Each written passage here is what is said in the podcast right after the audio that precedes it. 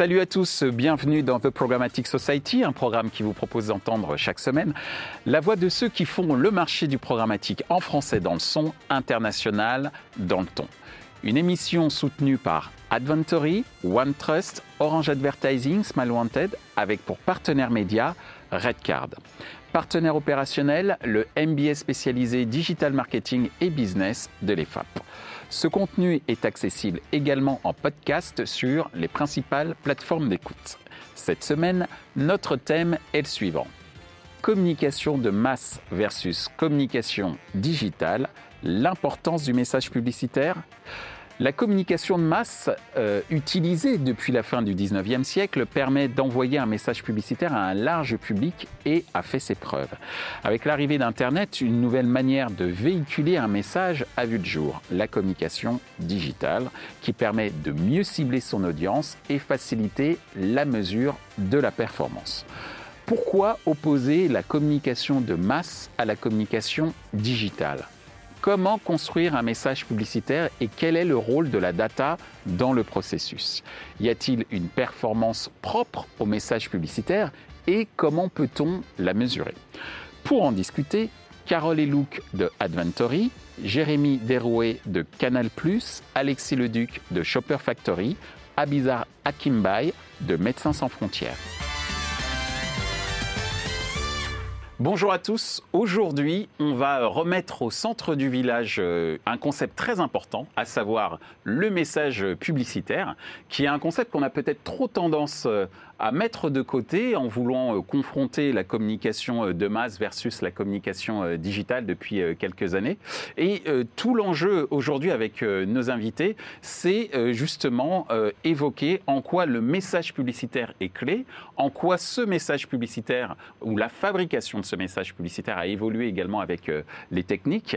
Mais reprenons, j'allais dire, l'élément que j'ai évoqué tout à l'heure, à savoir la dualité entre communication de masse et, et communication euh, digitale. Donc cette première question pour toi, euh, euh, Carole, pourquoi opposer la communication de masse à la communication digitale? Ah bah alors déjà, je les opposerai pas vraiment. je, ferai plutôt attention à les différencier. c'est vrai qu'on était habitué classiquement à dire que la com de masse est plutôt orientée branding et la com digitale plutôt perf. J'ai tendance à penser qu'en fait, le digital est devenu un média de masse. Euh, donc euh, euh, son, poids est, là. Donc, et depuis quelques années, la différenciation entre branding et, performance est, beaucoup plus tenue. On sait qu'on peut faire de la performance en assurant énormément de branding. donc, donc, on, commence un peu à, mettre un peu de flou dans les frontières. pour moi, la différenciation, elle se fait plus en effet au niveau du message, où on va avoir sur le digital une intention euh, qui va être qu'est-ce que je vais dire à mon internaute, à ma cible, alors que sur une communication de masse, on va être sur quelque chose de beaucoup plus descendant et qui va être pour la marque, en tout cas, qu'est-ce que je veux dire. Donc euh, on n'est plus dans, dans, dans la même structure ni dans la même intention. Voilà. Merci euh, Carole pour ta réponse. De ton point de vue, euh, Alexis, pourquoi opposer la communication euh, de masse à la communication digitale? Donc on a évoqué le branding et les performances par rapport sur la base de ce que vient de dire Carole. Quel est ton, ton avis? Alors selon moi, euh, aujourd'hui, donc la communication de masse, euh, tout ce qui est TV, presse, euh, radio, ne doit plus être opposé justement à la communication digitale, surtout dans l'ère de l'expérience client. Aujourd'hui, pour moi, la communication de masse s'inspire réellement du digital, puisqu'aujourd'hui, on cherche vraiment à essayer de personnaliser le message. je vais prendre l'exemple de la téléprogrammatique qui est aux États-Unis, qui marche très très bien depuis quelques années déjà, et cette avancée en France qui est passée le 6 août 2020 grâce au décret qui était initié par bah, Franck Esther, euh, ancien ministre euh, de la Culture. Euh, donc en fait, il autorise la publicité adressée en télé aujourd'hui. Donc on va commencer à pouvoir tout simplement délivrer un message de manière géolocalisée et donc personnifié tout simplement, ce qui nous permet euh, aujourd'hui de pouvoir dire que le média de masse commence à s'inspirer du digital. On le voit également au cinéma. Au cinéma, beaucoup de publicité géolocalisée euh, avec les artisans euh, du coin qui, poussent leur publicité sur grand écran. de plus, on peut également observer que la presse, selon moi, tend à disparaître, puisqu'aujourd'hui, on peut, avec un abonnement simplement sur le digital, personnaliser également le contenu qu'on souhaite recevoir. Donc, euh, donc pour moi, en tant que nouvelle génération, tu dis que la presse tend, à disparaître. Bien sûr. C'est pour ça. Tout à fait. En tout cas, ils apprécieront. en tout cas, merci Alexis pour, pour ton point de vue. alors, nous avons deux annonceurs sur le plateau. en l'occurrence, nous avons Médecins sans frontières par l'intermédiaire d'Abizar et nous avons euh, Canal Plus par euh, l'intermédiaire de, Jérémy. Donc, Abizar, on va commencer euh, par toi. Toi, en tant qu'annonceur, quel est ton avis sur cette opposition entre communication de masse et communication digitale? Oui, en fait, bon, de mon côté, je ne les opposerai pas non plus. bon, pour moi, c'est complémentaire en fait, puisqu'on a constaté à plusieurs reprises qu'en mixant les deux, les performances de nos campagnes euh, étaient meilleures. Euh, ce que j'aime bien par contre dans la com euh, digitale, c'est que on a la possibilité vraiment d'être réactif. Hein. C'est vraiment un atout de notre milieu, puisque ben, en, temps de crise, par exemple, hein, donc on peut lancer des campagnes très très vite c'est qu'on peut aussi euh, euh, ben, suivre de nombreux indicateurs, hein, ce qui nous permet euh, d'adapter la créa au fur et à mesure de la campagne. on a aussi la possibilité de, procéder à des ciblages très fins dans le but de maximiser le retour sur investissement. et puis au final, c'est aussi quelque chose qui coûte moins cher. Donc voilà. Merci euh, à Bizarre. Donc, euh, ce que je note, c'est la notion de réactivité, donc belle complémentarité et le mix effectivement euh, de ces deux types de communication. de ton point de vue, Jérémy, chez Canal+, communication de masse, communication digitale, j'allais dire, et peut-être que je me trompe, hein, communication de masse pour travailler sur l'offre de Canal, travailler sur l'image de Canal, et puis la communication digitale pour avoir des abonnés. Est-ce que je me trompe ou c'est pas aussi simple non, que ça. Non, c'est pas aussi simple que ça. Effectivement, moi, je les opposerai pas non plus. Et je pense qu'on est tous d'accord, donc c'est plutôt un bon point. Euh, je pense qu'historiquement, les opposer, pour une raison, dans, ce que vous avez cité tout à l'heure, c'est la mesurabilité en fait, des, différentes, euh, des différents leviers. Et c'est vrai que la différence entre une communication de masse, on va dire, levier branding, ont beaucoup plus de mal à être mesurés historiquement, même si effectivement c'est en train de changer. On arrive à mesurer quand même le trafic un peu, euh, drive to web, etc. C'est des choses qu'on arrive à avoir, mais on ne sera jamais aussi proche de ce qu'on peut avoir par rapport à une communication dite digitale, vraiment sur de la personnalisation, sur l'avantage digital, c'est tout est mesuré ou à minima mesurable. Et donc, c'est ce qui fait vraiment la différence entre les, entre les deux communications, je pense. Euh, et encore une fois, les, les, deux, les, deux mondes ne s'opposent pas. Et pour revenir sur votre question euh, sur est-ce que Canal Plus fait de la masse pour la notoriété et du digital pour de la conversion, si je raccourcis, c'est un peu ce que vous avez dit. Euh, historiquement, c'était peut-être vrai. Pour le coup, moi, je suis arrivé chez Canal Plus il y a un an et demi, donc je ne sais, sais, pas ce qui était le cas avant. Mais aujourd'hui, en tout cas, c'est plus du tout le cas. Même le branding, même justement ce que disait Carole tout à l'heure, change de plus en plus et de plus en plus digital nous, les budgets, justement, ont migré de plus en plus sur du digital aussi. Donc, on reste un annonceur offline, on reste un annonceur télé, etc. Mais les, budgets sont quand même malgré tout refocusés aussi. Et aujourd'hui, 50% de nos investissements sont sur du digital, au global. Donc, c'est euh, voilà, pas que la performance. Justement, moi, je suis en charge vraiment de la partie performance, mais c'est pas que la performance qui fait du digital, c'est également du branding. Alors justement, euh, comme euh, le thème de l'émission le, dit, on, veut opposer deux types de communication, communication de masse, communication digitale.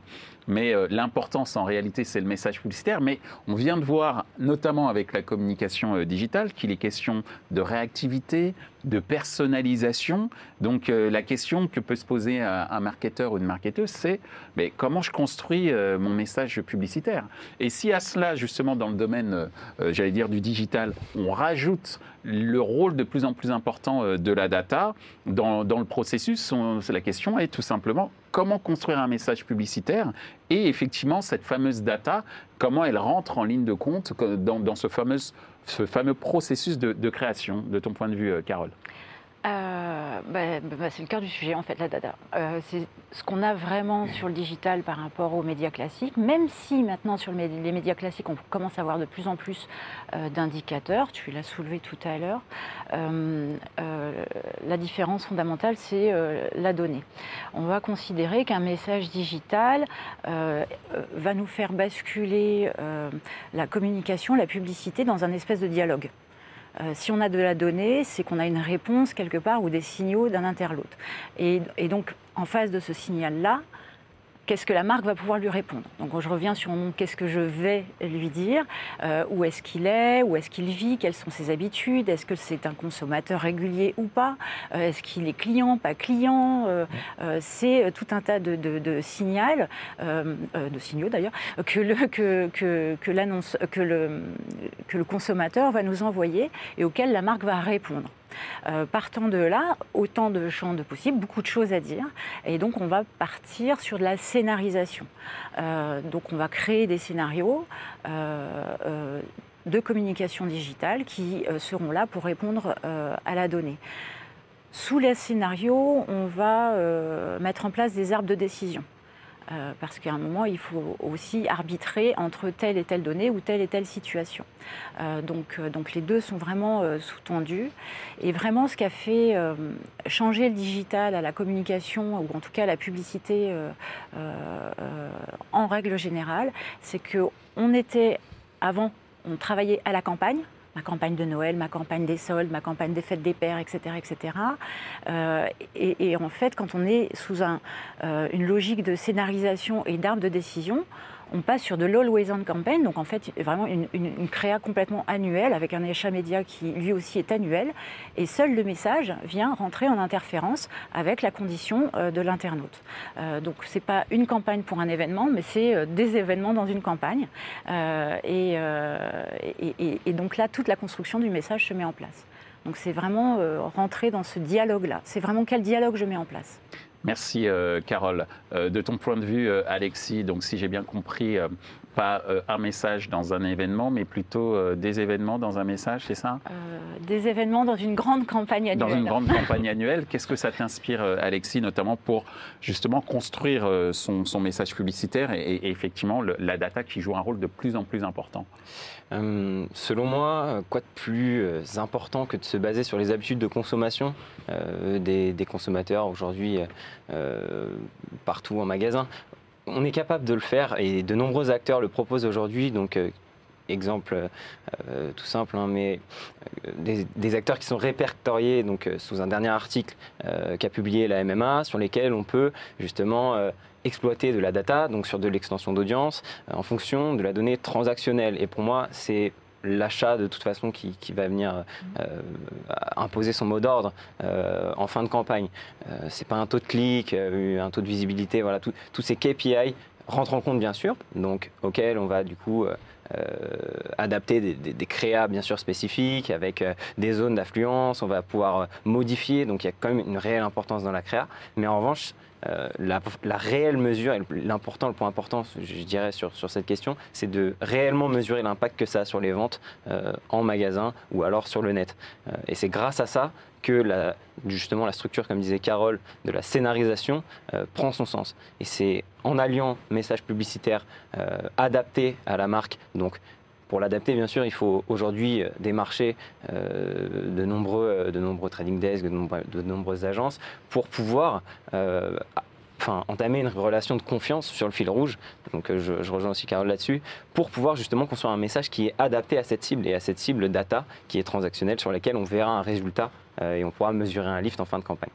Merci euh, Alexis. Alors j'allais dire, on a eu euh, le message euh, et les conseils des techniciens de la publicité digitale. Du point de vue de l'annonceur et notamment chez Médecins sans frontières, pour toi Bizarre, comment tu construis aujourd'hui ton message publicitaire, comment on t'accompagne dans cette construction du message publicitaire? Et comment tu intègres justement cette notion d'observation de, euh, euh, on ne va pas parler de consommateurs, mais de donateurs potentiels pour euh, Médecins sans frontières, en exploitant ben, ce qui nous donne les résultats d'observation, c'est-à-dire la donnée, la data. Ouais.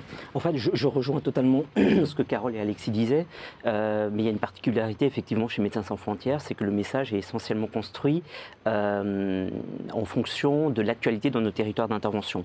avec ça, on va aussi regarder les besoins en termes de fonds que l'on peut, ce que l'on doit allouer, allouer au bénéfice de, euh, des populations dans le besoin dans le monde. Une fois que ces choses-là sont posées, effectivement, on se base aussi sur la data, euh, puisqu'on va euh, pouvoir personnaliser notre créa par rapport au contenu que notre audience va consommer sur notre site internet et aussi par, par rapport au profil de nos donateurs. Très bien De ton point de vue, cette fois-ci, Jérémy, là on a vu ce qu'il en était pour une association qui observe un certain nombre de comportements de donateurs potentiels. Qu'est-ce qu'il en est en ce qui concerne l'arrivée d'abonnés potentiels sur, chez Canal? Et comment tu construis ton message sur la base effectivement de l'ensemble des données que tu peux avoir sur ces euh, différents, euh, ces potentiels euh, abonnés? Alors c'est vrai que c'est assez, complexe. en fait, il n'y a pas qu'un message. Et justement, c'est comment on arrive à construire plusieurs messages à chaque cible. On a une particularité chez, Canal+, c'est qu'on est un diffuseur multithématique. Et donc, naturellement, il y a des appétents sport, des appétents cinéma, des appétents séries, des appétents documentaires, peu importe.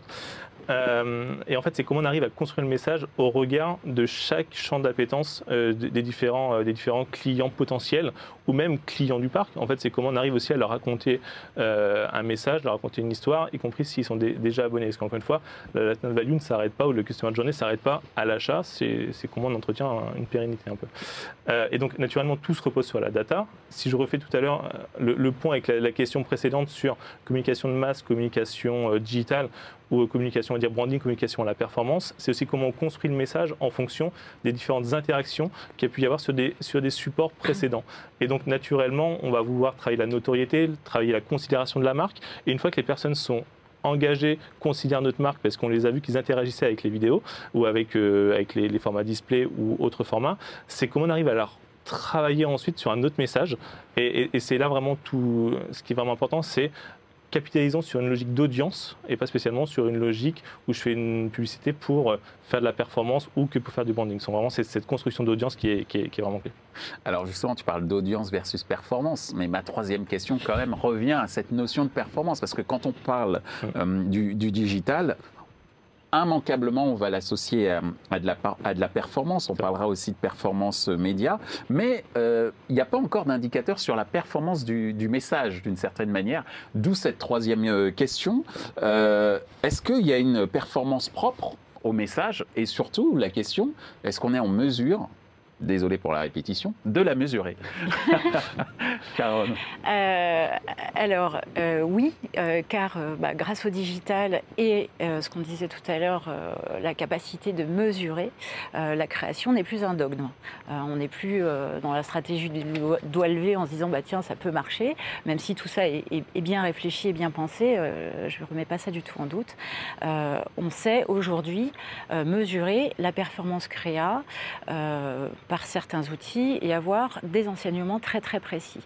Euh, les outils, euh, on, les pratique aussi ensemble, ça va être euh, des outils d'optimisation, c'est-à-dire on va générer des tests de multivariant testing, où on va chercher à comprendre et à optimiser toutes les combinatoires d'une créa, changer les visuels de place, les messages, des combinatoires un message, des séquences, est-ce qu'un CTA en début de frame est, est plus performant qu'à la fin, etc.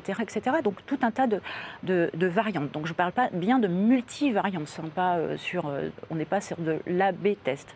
Mmh. Euh, et donc là, l'objectif de ça, c'est optimiser les performances de la campagne qui est en cours en cours de route, en live, puisque bien sûr tout ça est, est généré automatiquement. On a un deuxième outil euh, qui, lui, est euh, plus classique, qui vont être plus sur du test. On est habitué en publicité à faire du pré-test et des post-test.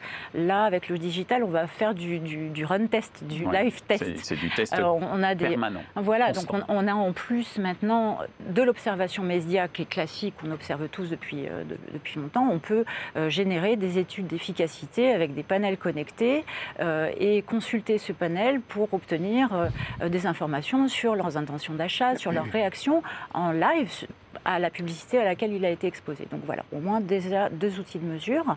Euh, pour obtenir quoi? Deux impacts euh, sur la performance créa une connaissance business et une connaissance euh, créa. Donc évidemment la connaissance créa Enfin, les agences créa peuvent avoir un retour sur la qualité créative et, leur production créa, puisqu'on va mesurer ça. Euh, et donc là, on est plus sur des aspects de branding et de marque. Et côté business, on a aussi euh, beaucoup d'enseignements sur euh, des valeurs de marque et des, des, USP. sur bah, quel USP de ma marque réagit le mieux. ce que c'est qu'une USP Unique Selling Proposition, en anglais dans le texte. donc en fait, si je prends par exemple bah, Nissan, avec qui on fait beaucoup ça, Est-ce que c'est mes gens talus qui, dans la publicité, performent le mieux Enfin, sont, dans l'ordre, est-ce que le consommateur est plus sensible à la présentation d'une jante talue que d'un, du navigateur de bord, par exemple? Voilà. Ou le toit ouvrant. Enfin, voilà. Donc, où, va se placer la sensibilité sur la valeur de la marque et du produit? Donc vraiment des valeurs très très business. Euh, dernière chose, c'est pas une perf, c'est un gain en fait une économie, puisque ben, du coup tout ça on, le met en place euh, grâce au DCO en fait, donc tout, est automatisé, donc la créa est automatisée, donc on va gagner. Donc j'appelle DCO Dynamic Creative Optimization. Voilà, et euh, merci. Euh, et donc en fait on va gagner en gain de coûts créa, donc en fait on va réduire ces coûts-là, donc il y a un gain qui va être généré de ce côté-là, et on va aussi gagner en rapidité, en mise à jour. Tu parlais d'agilité à Bizarre, en termes de mise à jour, etc. Un gain en termes de temps, euh, qui n'a pas de prix, puisqu'on sait bien ça. Euh, et donc là aussi, on est sur du gain. Voilà. Merci euh, Carole. Donc, de ton point de vue, Alexis, on parle beaucoup de performance sur le, sur le digital, mais qu'en est-il de la performance propre au message? Et dans ces cas-là, toi, de ton observation chez Shopper Factory, comment tu le mesures? Euh, aujourd'hui, la, pertinence du, message chez nous euh, est vraiment liée bah, tout simplement à l'émotion qui est retransmise sur le, sur le, device. Euh, pour le coup, aujourd'hui, grâce à des trackers, assez simples, donc de visibilité par exemple, mais également d'autres événements, on peut tout simplement avoir un mapping des créas et savoir, grâce à des zones chaudes ou des zones plus froides, quel élément justement, que ce soit sur du display ou de la vidéo, a attiré l'attention de l'utilisateur de manière digitale. Pour nous, c'est des choses qu'on pousse au quotidien euh, pour justement essayer de, créer ce turnover, de, changer les mentalités sur le marché et essayer d'aller dans des KPI un petit peu plus, euh, euh, précis que, que du clic, puisque on reste quand même euh, avec beaucoup de misclics. Euh, voilà. Quand je parlais de zone, chaude, zone froide, l'interstitiel a, une grosse zone chaude sur sa croix euh, dans son corner. Donc pour le coup, voilà, tout ça c'est mesurable premièrement à même dans la créa. Et encore une fois, je reviens sur la partie transactionnelle qui joue un vrai rôle puisque pour le coup, en exposant une cible euh, précise, acheteuse d'un produit, et en lui poussant des pubs sur son produit, donc on sait qu'elle consomme ce produit, avec un message différent, donc un scénario euh, vraiment euh, organisé de manière différente, on arrive tout de suite à voir euh, quel créa a généré le plus de leads en magasin. Donc à partir de ce moment-là, on sait et, on commence justement à créer des recettes pour des marques, pour des enseignes, pour pouvoir leur proposer du contenu qualifié. Et c'est justement là où euh, l'annonceur doit avoir confiance et doit entretenir justement cette relation de fil rouge pour euh, se dire d'accord, moi, mon partenaire, il me fait des recommandations parce qu'il sait où il va, il l'a déjà vu sur des, sur des concurrents ou, même sur d'autres produits de même typologie c'est justement là où on va réussir à avancer et on va euh, réussir à mesurer vraiment le lead grâce justement à cette exposition, à des segments témoins, où, on va vraiment pouvoir prouver que le lift existe euh, grâce au digital. Merci euh, Alexis. Alors, à Bizarre chez Médecins sans frontières, comment vous mesurez la performance du message?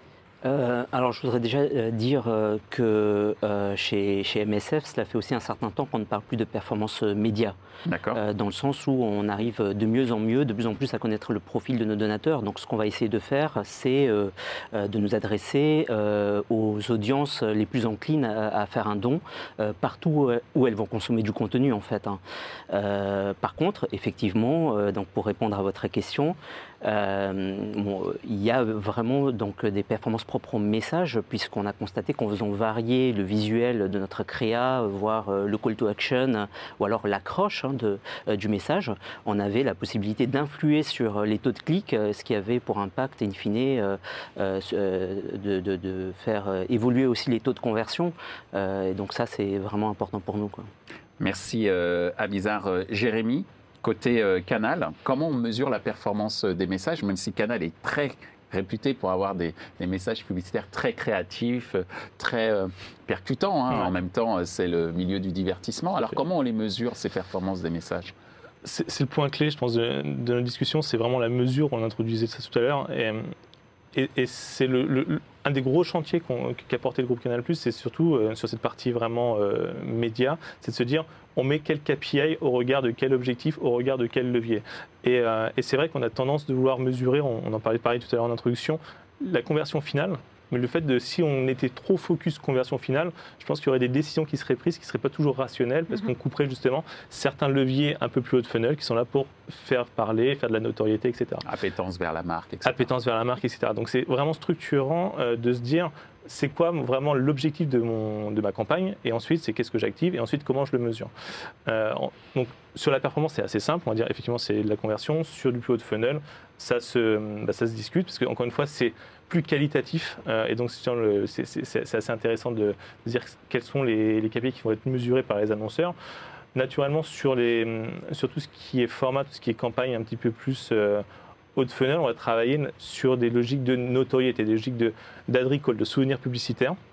Donc ça, c'est vraiment important et c'est pour ça, je vous rejoins complètement ce que vous disiez tout à l'heure, cette logique de faire des brand lifts systématiquement, des conversion lifts systématiquement, euh, c'est des choses qu'on a industrialisées chez Canal+, c'est de se dire, dès lors que je lance une campagne sur une approche 360, euh, bah, effectivement, je vais mettre un échantillon témoin, euh, je vais mettre un échantillon témoin qui n'a pas spécialement soumis à publicité, je vais mettre un échantillon A qui va avoir que des publicités branding et les échantillons B qui vont avoir branding et performance et neutre qui vont avoir les deux. Et justement, c'est quoi le lift entre ces différentes audiences?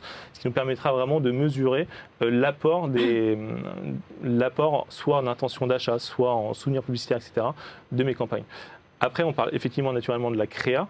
Euh, et c'est clé, souvent on parle beaucoup de performance média, alors que au final la créa est essentielle. Et justement, c'était une étude de Google qui a un peu d'années maintenant, mais je pense qu'elle est toujours d'actualité, si ce n'est encore plus d'actualité. C'est que 70% d'une performance d'une campagne réside dans la créa. Et souvent, on se focus trop sur les 30% restants. et, donc, c'est essentiel, c'est de se dire euh, comment, comment j'arrive à travailler sur ces 70%, euh, comment je travaille effectivement avec des partenaires technologiques pour justement faire des tests multivariés, même monovariés, c'est un des fois d'aller trop trop loin, et pour se dire c'est laquelle qui engage le plus, c'est laquelle qui, avec la, quel est le format avec lequel mon consommateur ou mon prospect interagit le plus. Donc vraiment, voilà, c'est vraiment tous ces éléments-là qui sont clés pour vraiment avoir une bonne analyse à la fin, parce qu'encore une fois, on parlera aussi après d'attribution, de contribution des différents formats, mais bon, ça c'est une autre discussion qui aura lieu dans quelques instants, enfin dans quelques semaines, ici même. Alors, euh, on en arrive à notre, pardon, à notre dernière question qui est une question d'actualité euh, en fait. C'est-à-dire qu'on euh, a récemment, hein, puisqu'on est en pleine crise sanitaire du, Covid-19, on a récemment reproché aux marques d'avoir coupé les, budgets publicitaires durant cette période euh, que nous continuons à, vivre, donc période de crise sanitaire Covid-19. Est-ce que, je vais, c'est une réponse, enfin une question pour tout le monde, hein, donc, mais principalement pour les annonceurs quand même. Mais est-ce que vous avez continué des actions de com Pourquoi? Vous les avez continuées et surtout, euh, quelle a été votre conclusion de, ces différentes expériences? Ton observation euh, côté technologie euh, de ton côté, Carole? Alors, elle ne va pas être tellement technologique, mais plus de ma perception personnelle. Donc, en tout cas, je remercie les annonceurs d'avoir continué à travailler pour qu'on puisse continuer aussi à travailler la pub est toujours perçue comme étant un mal de société. Enfin, les, gens aiment beaucoup ou détestent beaucoup, mais au final, dès qu'il y a un problème, on coupe les budgets publicitaires. Donc ça finit toujours là, euh, publicitaire et marketing en règle générale. Donc il y a une décision là. Euh, que je ne comprends pas toujours parce que là, ce qu'on a vécu, en tout cas sur la période du confinement, euh, quand, beaucoup de marques ont décidé de couper les investissements publicitaires, on a des preuves, hein, le bump est tombé là récemment, donc euh, ça a été effectivement euh, mesuré pour le coup. et, et, en fait, quand, on, quand une marque coupe sa publicité ou en tout cas sa relation à son client, euh, bah, elle coupe cette relation, euh, purement et simplement. Alors que ça fait des années et des années et des années qu'elle tente de la construire et qu'il y a des budgets qui sont investis. Donc en fait, plutôt que l'arbitrage se pose sur la question du budget, on aurait pu se poser la question sur le contenu du message. Euh, on s'est tous retrouvés confinés dans, dans, un état un peu hyper bizarre, euh, avec en face de nous euh, la pyramide de Maslow. Euh, donc là, on revient marketing 101. On, on commence à acheter de la farine, de l'eau. exactement, donc à, satisfaire des besoins primaires ben, voilà, de, physiologiques. Donc où, est-ce que j'achète à manger? Est-ce que c'est ouvert, pas ouvert les marques ont arrêté de communiquer. des besoins de sécurité, est-ce que je peux sortir dehors? Est-ce que, le métro marche, marche pas, etc. Pouf, coupé. Le, besoin d'appartenance, on s'est retrouvé tout seul chez nous avec, avec la télé et, le fait que les marques coupent leur communication, on s'est senti encore plus seul que seul. donc en fait, là, c'est plus de l'appartenance sociétale. Donc en fait, il y, a eu cet effet en chaîne qui s'est mis derrière. Euh, donc, euh, on aurait dû euh, à, communiquer en ajustant le message. et, donc juste pour finir, donc, du coup ce qui s'est passé, comme il n'y a plus de communication officielle, publicitaire sur des canaux institutionnels, la télé, la presse, etc., le digital, qu'est-ce qui s'est mis en place? Bah, le plus vieux moyen, le plus vieux médium de la publicité du monde, c'est-à-dire le bouche à oreille, nos voisins, nos amis, euh, si, si, Casino est ouvert, euh, vas-y, tiens, tel produit, tu peux le trouver là. Et, c'est reparti comme ça. Donc on est vraiment reparti sur, sur nos bases publicitaires euh, à tous. donc voilà, donc, de mon point de vue, c'était vraiment transiger plus sur, le, sur la qualité du message à apporter pour garder la relation entre la marque euh, et, et, son client et ses prospects, euh, qui est juste, elle, essentielle en fait. Merci Carole. De ton point de vue, Alexis, sur justement les actions de com que tu as pu observer durant cette période de, Covid-19 et qu'est-ce que tu en as conclu de, cette observation? Hum, Pour le coup, moi je trouve qu'on peut vraiment pas reprocher aux marques d'avoir coupé leur budget. Euh, dans un monde où justement les flux sociaux et financiers sont, sont à l'arrêt, comment reprocher euh, à des marques de sécuriser leurs investissements? Enfin, c'est, une réaction qui est tout à fait humaine, donc pour le coup... Court-termiste. Euh, court-termiste, bien sûr, on est d'accord.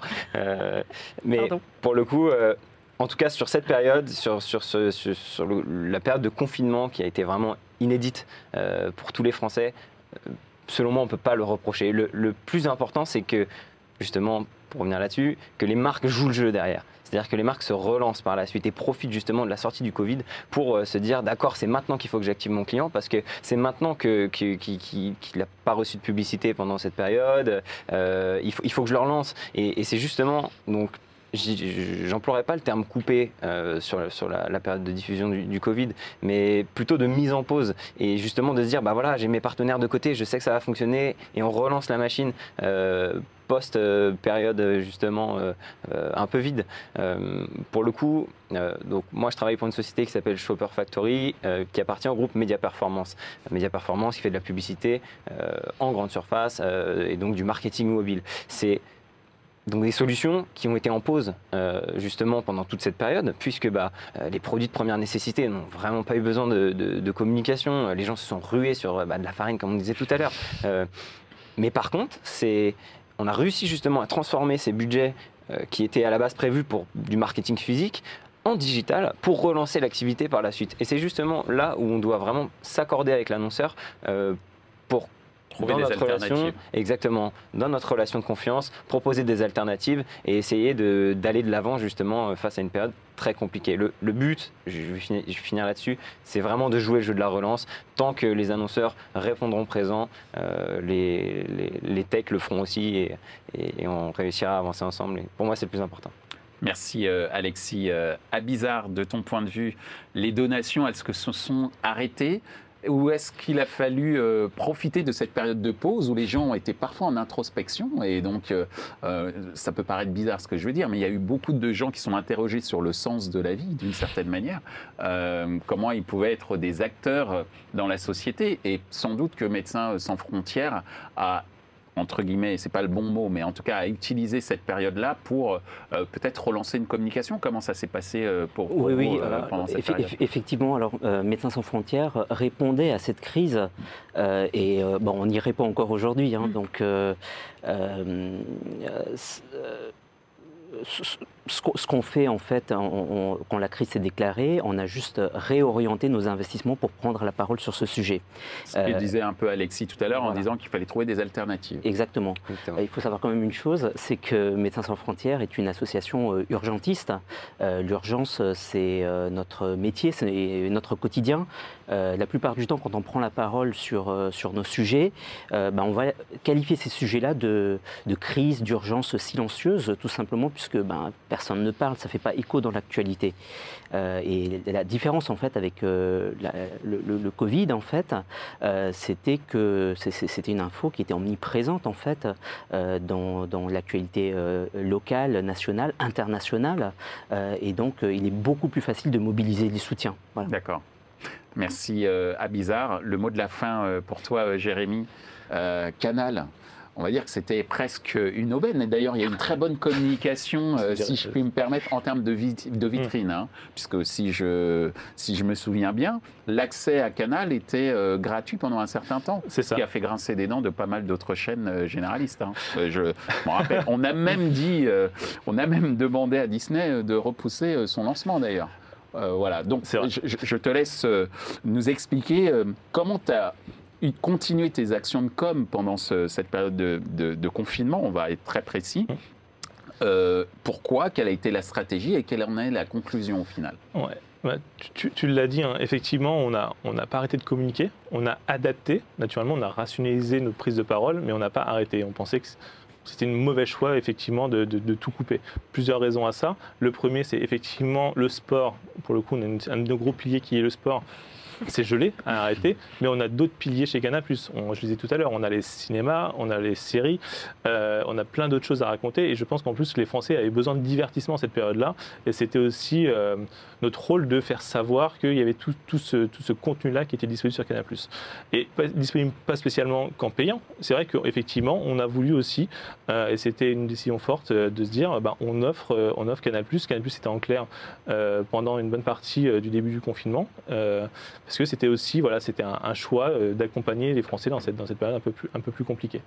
Euh, et vous l'avez dit aussi à juste titre, il y a euh, toute la partie produits qui arrive, parce que naturellement, tout ne s'est pas gelé, si c'était décalé. Effectivement, Disney Plus a été un petit peu décalé de quelques jours. Et donc, on a dû quand même bah, naturellement adapter nos prises de parole. On n'avait pas laissé cette, ce lancement non plus sans communiquer, parce qu'en plus c'était un produit qui est fortement attendu. Mm. Euh, il fallait faire savoir aussi que c'était disponible chez Canal euh, et avec Canal donc, euh, donc, voilà, donc on a naturellement pris la parole sur, sur ce lancement-là. donc pas sans mal, parce qu'effectivement on a tout décalé du jour au lendemain, parce que effectivement le, le lancement était décalé, mais en tout cas on, est content d'avoir continué à prendre la parole euh, parce qu'il fallait le faire.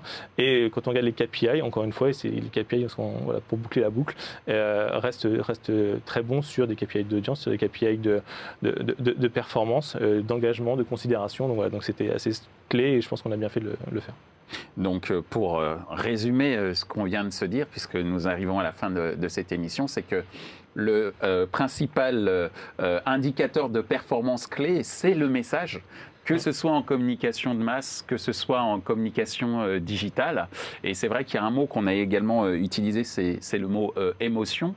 Et c'est également ce qui véhicule, en tout cas, tous ces débats sur comment euh, construire euh, des messages publicitaires qui soient euh, percutants, qui arrivent à un objectif de conversion à la fin, mais en tous les cas qui fassent que les consommateurs se sentent concernés.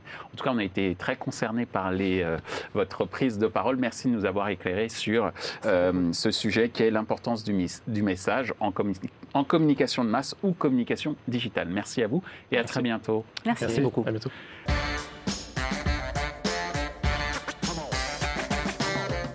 Ainsi s'achève ce débat autour de la communication de masse versus la communication digitale et surtout l'importance du message publicitaire.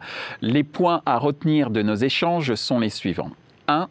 Confronter communication de masse et communication digitale n'est plus d'actualité. Elles sont désormais toutes les deux en quête de réactivité de la part des consommateurs. 2. 70% d'une performance de campagne réside dans la création du message publicitaire. Enfin, 3. La data est au cœur du sujet du message publicitaire. Elle est le principal levier d'information sur les attentes des consommateurs. Ce contenu est accessible en podcast sur les principales plateformes d'écoute. Merci à Adventory, OneTrust, Orange Advertising, Smile Wanted pour leur soutien. Merci à notre partenaire média également, Redcard, partenaire opérationnel, le MBA spécialisé Digital Marketing et Business de l'EFAP. Merci également à l'ensemble des équipes d'Altis Media pour la réalisation de ce programme, post-production, traduction et sous-titrage par Uptown.